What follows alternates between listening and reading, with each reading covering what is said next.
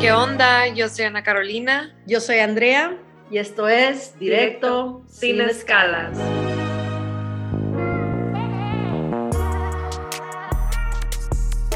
Bueno, pues hoy tenemos una invitada súper especial, alguien que en verdad ha sido una pionera del arte en México, en el mundo, este, la maestra Betsabe Romero.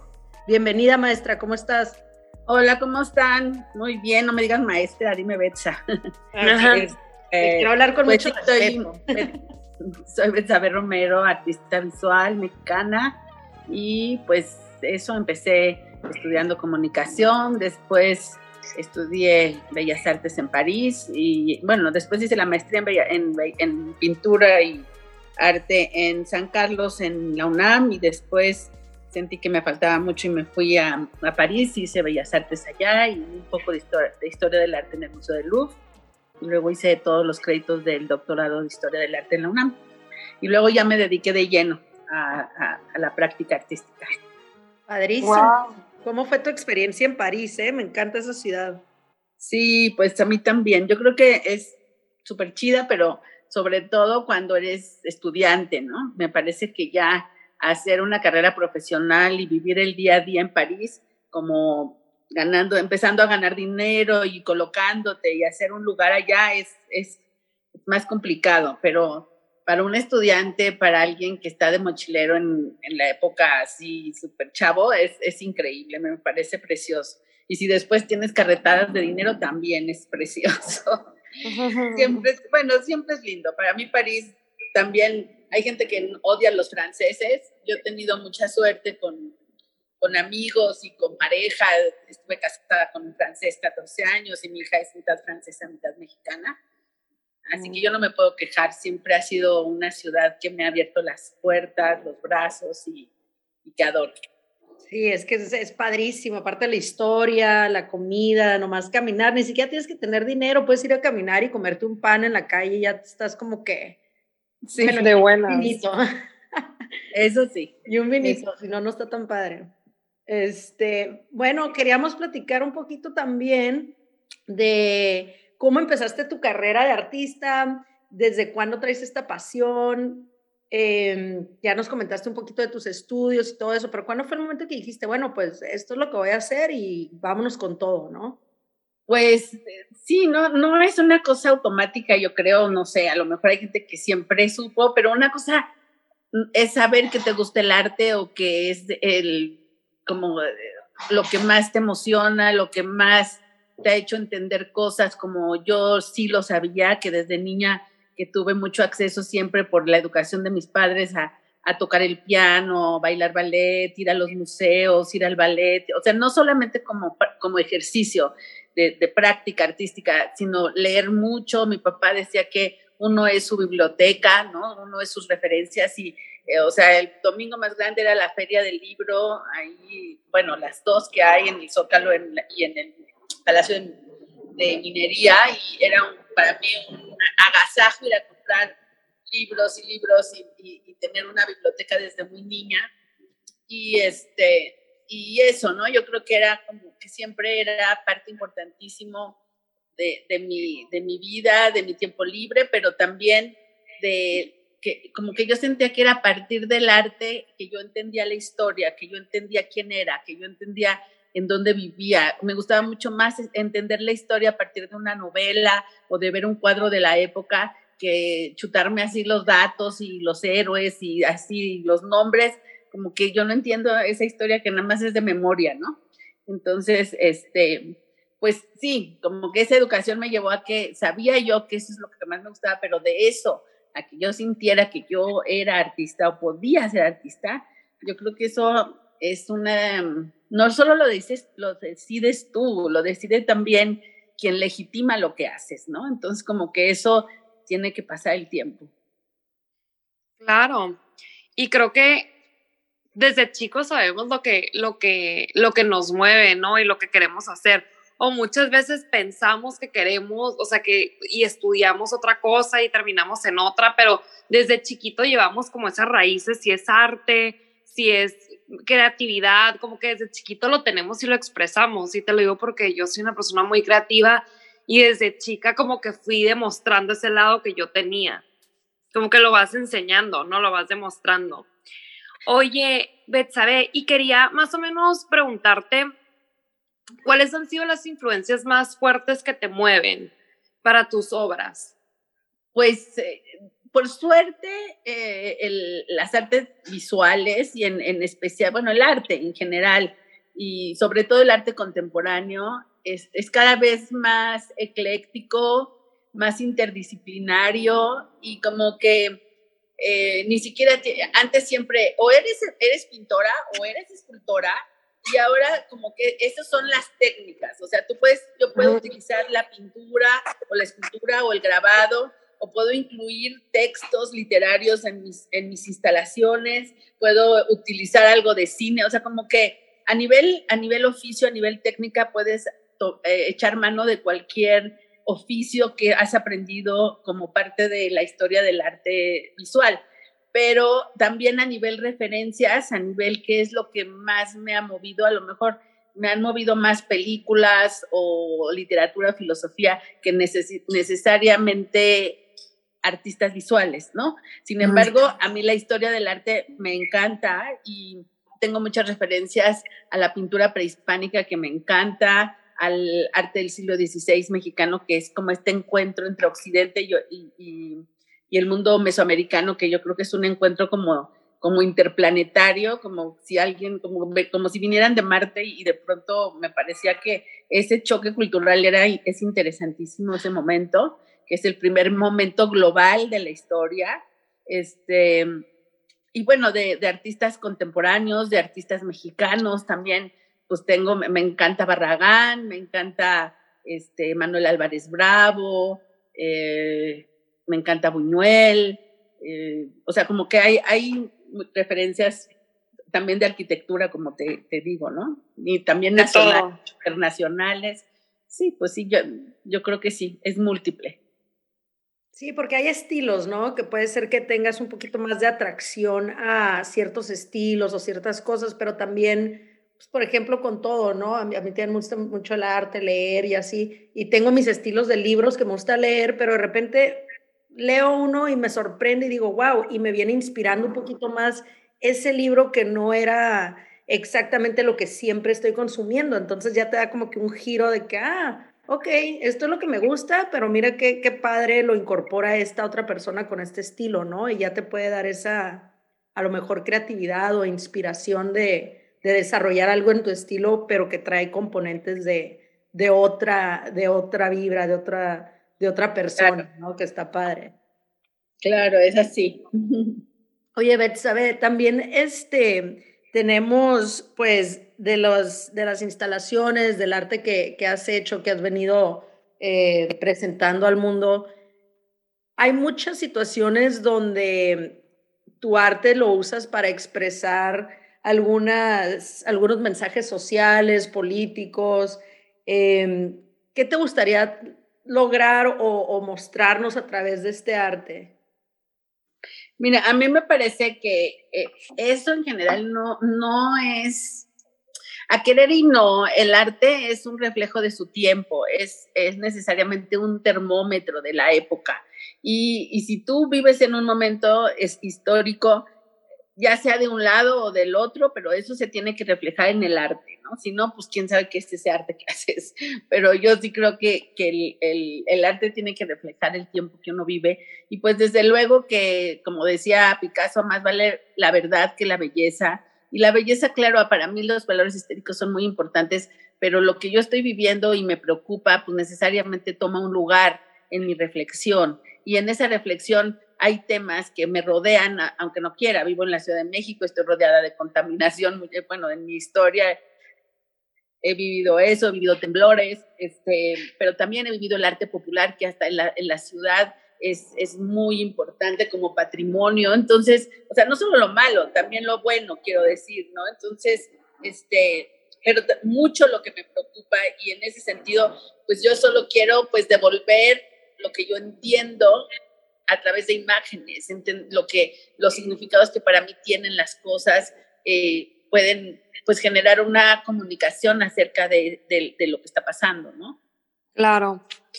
Quisiera hablar un poco, por ejemplo, de, de una obra que, que, nos llamó mucho la atención, que era una llanta, que nos, que nos platiques un poco qué reflexión hay de esto, porque me recuerda mucho, y te lo, te lo comenté, a los tiempos como del dadalismo que usaban como llantas, excusados, cosas como el, como común y corrientes que, los, que lo empezaron a utilizar como arte, ¿no? Pero en, tu caso hay algo muchísimo más grande y quiero que por favor nos platiques de eso. Sí, mira, pues como decía, pues yo he vivido rodeada de, de, carros que se usan y carros que no se usan porque en la Ciudad de México hay como 500 mil parados que ni se mueven, que quién sabe, sirven para otras cosas, pero no para mover. Y todo esto de la movilidad, pues me llevó al vehículo y del vehículo a las partes y de las partes, la más, la que ha tenido más significados por su forma, por el material, por la, lo, que hace, lo que hace normalmente es la, la, llanta, la rueda, la rueda que siempre se ha dicho que los, las culturas prehispánicas no eran tan avanzadas porque no usaban la rueda, ¿no? Pero pues no es así, la rueda existía y se usaba solo que por cuestiones geográficas y por eh, porque no había animales de, de, tiro, de carga, pues tampoco se usaba en ese sentido, pero claro que lo usaban. Entonces, como que eso me ha permitido hacer una reflexión de la llanta eh, como en, en, una especie de reciclaje, un reciclaje real, porque también es tremenda basura, porque se consumen y se cambian las llantas de los vehículos cada, cada ratitito, ¿no? Y lo que, aunque hay mucho de reciclaje ahora de llantas, se recicla el 0.001% de todo lo que se usa de llantas. Así es un material muy contaminante y tiene que ver con todo el uso de, del combustible y de las energías sucias. Entonces, por todos lados tiene que ver la llanta, por la velocidad, que yo creo que es una categoría que está muy sobrevaluada, todo lo queremos rápido, todo lo que... Entonces, yo creo que la velocidad nos ha llevado a atropellar muchas cosas que, que son muy, muy, muy valiosas. Entonces, yo me quise ir en reversa con las llantas usadas, las reciclo y ya que están como borradas del piso, o sea, que ya no tienen dibujito, como quien dice, este, yo les vuelvo a grabar un, un dibujo y este dibujo en general tiene que ver con lo que la, la modernidad, con lo que la velocidad ha atropellado, ¿no? Entonces grabo como cenefas, como iconografía de culturas que, que pues todo el mundo moderno ha ido dejando atrás, atropellado. Y con ellas imprimo, que de todas maneras las llantas dejan huella, pero involuntariamente o no es su, no es su función principal. Y yo le rescato esa función de, de imprimir con la misma llanta, pero en otros materiales, ¿no? Como que, como creo que algún día platicamos, ¿no? De que mi, mi labor es esa, de, de, crear, de construir nuevos significados para objetos que todos conocemos, con, a veces con significados muy estereotipados que ya ni nos preguntamos.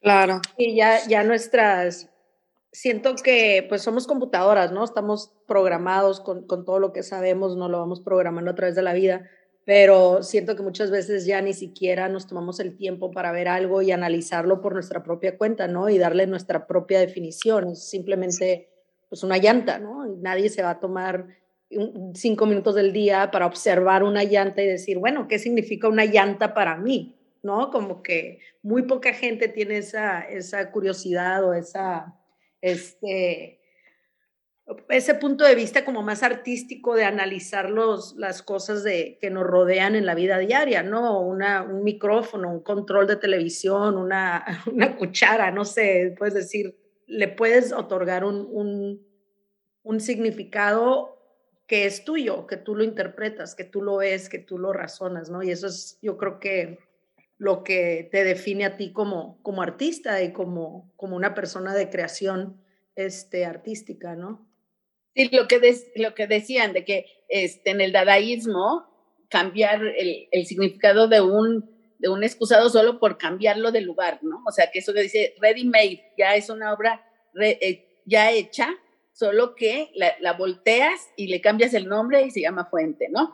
Pero este, en mi caso me gusta hacerlo como, como, no solo cambiar de contexto, sino reciclarlo, porque son materia usada y es basura, y de la basura la rescato para que también funcione como, como un instrumento de arte, como este instrumento de impresión, como una matriz de grabado. Y, con ella usarla para, en lugar de imprimir velocidad, imprimir memoria. Claro. Oye, Betsa, y también me encantaría que nos platicaras poquito, ya, ya pasó, ¿no? El, el 2 de noviembre, Día de Muertos. Hiciste una instalación muy, muy padre en el Zócalo. Eh, con unas trajineras, cempasúchiles, este, ¿qué más? Que platícanos cómo, cómo incorporaste eso, cómo lo montaste, eh, qué te inspiró. Pues yo desde chavita me, me, me, era de los días que más me divertían y me encantaba desde días antes con mis abuelas empezar a cocinar y que me contaban los platillos que le gustaban a mis abuelos que no conocí, los dos desgraciadamente fueron asesinados por cuestiones políticas. Entonces, eh, la memoria que yo tengo de ellos es realmente a través de los días de muerto, porque era cuando, porque además era como un tema tabú en la familia hablar de eso. Entonces, cuando hacían el, el altar, sí, las abuelas les gustaba, hablaban del lado padre de los abuelitos, no de esa tragedia, sino de lo que les gustaba comer, de, los de la música que les gustaba, de cómo las habían conquistado, no sé qué. Entonces, toda esa parte a mí me gustaba mucho como tenía que ver con la memoria de la familia y ese día yo tenía derecho a preguntar muchas tonterías, ¿no? Entonces, este, pues yo aprendí con ellas y me encantaba que esas fiestas a las que le dedica tanto tiempo la gente, lo hace con esa generosidad de compartir, y que cuando es en las casas, el, difunto es del mismo año, se abren las puertas y tú pasas en los pueblos y te invitan a comer y hay de ti que no quieras un pedacito de pan de muerto o un tamalito porque te ven, dicen, ¿y ahora qué le pasa? Entonces, a mí me encanta esa, esa parte tan generosa y tan llena de, de creatividad también, de, de, cada lugar, porque el Día de Muertos no es uno, ni es igual en todos lados, ni el pan, ni los guisos, ni la forma en que se monta, depende de la región de México de, de donde eres. Incluso en el norte casi no hay esa tradición, es más bien del centro para el sur, pero en el sur es muy diversa, ¿no? Entonces, a mí me parecía que de poco a poco y, investigando, me fui dando cuenta que esta tradición ha sobrevivido. No es por James Bond, ni es porque ha salido en películas así, sino es porque ha ayudado a aliviar eh, los duelos de muchas familias durante siglos, porque es una tradición que nos ha ayudado a conservar la memoria de las familias durante siglos. Entonces es algo que no, que no está en riesgo porque a veces la gente cree que está contra el Halloween, ¿no? Pero el Halloween es una cosa mucho más banal, es una cosa, digo, no porque yo quiera decir lo que es menos, es diferente, es otra cosa, pero la tradición de muertos es algo muy complejo históricamente hablando, y yo creo que no compite con lo otro, no tiene nada que ver. Y yo lo he usado, he hecho una relectura desde el arte contemporáneo, y mi intención es recuperar las, los duelos inconclusos, que ahorita son muchos por la pandemia, y acompañar esos duelos colectivos, hacerlo más colectivamente y que, y que la gente pueda acompañarse con ellos. Padrísimo. Hay una, hay una frase que creo que salió en la película de Coco, no sé, no, la escuché, pero que dice que tú no te mueres cuando te mueres, sino que te mueres cuando te olvidan. En que te olvidan, ¿no? En que ya nadie pensó en ti. Entonces, no sé, no sé si era de la caricatura o qué, pero es algo que se me quedó mucho como que, ay, wow, qué, qué fuerte. Sí. Este, y es Coco es lindo por eso. Yo creo que Coco, como quiera, sí hicieron una investigación sí hicieron una investigación de años sobre eso. Y sí se la verdad, a mí sí me gustó esa película. Pues yo, más que película, por eso hago instalaciones como la del Zócalo, que también son masivas. ¿eh? O sea, habían 800 mil personas que la fueron a ver, que eso es muy raro para el arte contemporáneo. Y cada trajinera era como un altar. He hecho otras muy grandes, pero pues esa, imagínate, en el Zócalo, Zócalo era el más grande. Y, y la, mi idea era que fuera participativa, que la gente pudiera poner sus fotos, mensajes, identificarse con la, causa que, se acercaba más a su duelo, porque eran 113. Entonces, porque yo creo que es una, una fiesta que es doméstica, que se hace en las casas y en el cementerio, pero en mi caso son intervenciones en la arquitectura y mi idea es que la gente, porque es muy lúdico, también, eh, eh, pues jugamos a que estamos con ellos, ¿no? La gente juega que va a comer con ellos al cementerio. Entonces, esta cuestión participativa y lúdica me parece inigualable. Por eso es catártica, es muy catártica y por eso lo dicen los tanatólogos. Entonces yo cada que hago algo así en el mundo, siempre, o sea, me, sorprendo de que no solo los mexicanos participan y dejan cosas, sino les atrae a todo el mundo. Sí, es una tradición, yo creo que, que, de las tradiciones mexicanas que más atrae a, a personas de todo el, de todo el mundo, ¿no? Les llama mucho la atención el Día de Muertos, el, el este, las maquillaje de calaveras, los cholos, los elementos, que, o sea, es la verdad, les, les gusta mucho, ¿no? Pero, las flores. Sí, ahora este año fui a, a Tzintzunzan en Michoacán y desgraciadamente ahí murió mucha gente por COVID, este, y me di cuenta porque el, el cementerio era como como si cada tumba era nueva, o sea, como que en cada tumba había habido algo. Estaba repleta de gente, repleta de, de flores, pero era un color como, pues como el cempasúchil, que significa la luz, de verdad era un encendido, está totalmente encendido. Y, y sí dije, qué fuerte, porque la muerte está muy viva, o sea, es, sí. Eh, sí, pues ha sido una época en que la muerte está demasiado viva y, y la gente, pues por suerte, se estaba ahí acompañando, pero han sido momentos difíciles. Y yo este año en Coyoacán hice la instalación y lo dediqué a los duelos inconclusos, porque pues es lo que ha pasado mucho en estos, en la pandemia, ¿no? Sí, pues son repentinos, inesperados, gente joven, gente adulta, gente que estaba... Y que no pudieron acompañarlos al hospital, que no pudiste morir con ellos de la mano, que ya no los viste. Sí, fue muy feo. Muy fuerte. Fue, yo creo que este tiempo que nos vino a pasar fue como un recordatorio de, de vida, ¿no? De que, hey, de lo frágiles que somos. Acuérdense, ajá, acuérdense dónde, quiénes son y dónde No, y, y, más, y más que, que acuérdense, aunque tengas todo el dinero del mundo, lo que sea, no te va a comprar salud, ¿no? No, claro que no. Ni cariño, ¿no? Como que todo es... Pues, Eso te lo, te lo ganas con tu carisma.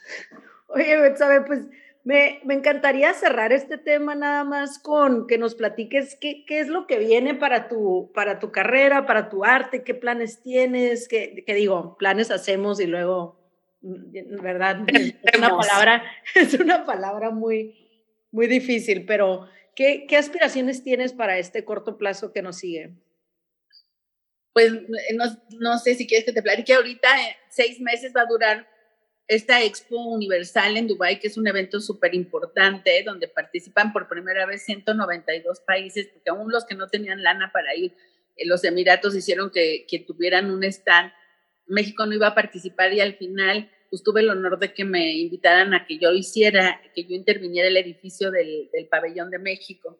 Entonces hice una intervención con tejido, de un pueblo de Jalisco, de Chatlán, con una comunidad de Penélopes empoderadas, unas mujeres divinas que, que habían, empezaron a tejer en ese pueblito por el duelo justamente de un padre y un esposo y, empezaron a, a, tejer como locas, obsesivamente, este, porque también el tejido es terapéutico y te da paz y de pronto contagiaron a todas las señoras y este y al ratito ya hicieron un manto que cubrió todo el pueblo y ganó, ganó un, premio Guinness mundial. Entonces yo así las encontré y al final hicimos toda una composición como una enorme telaraña geométrica con lazos, la, lazos tejidos en macramé que, este, que cubren todo el pabellón y al final es la única, eh, el único stand, el único país que lleva algo hecho a mano.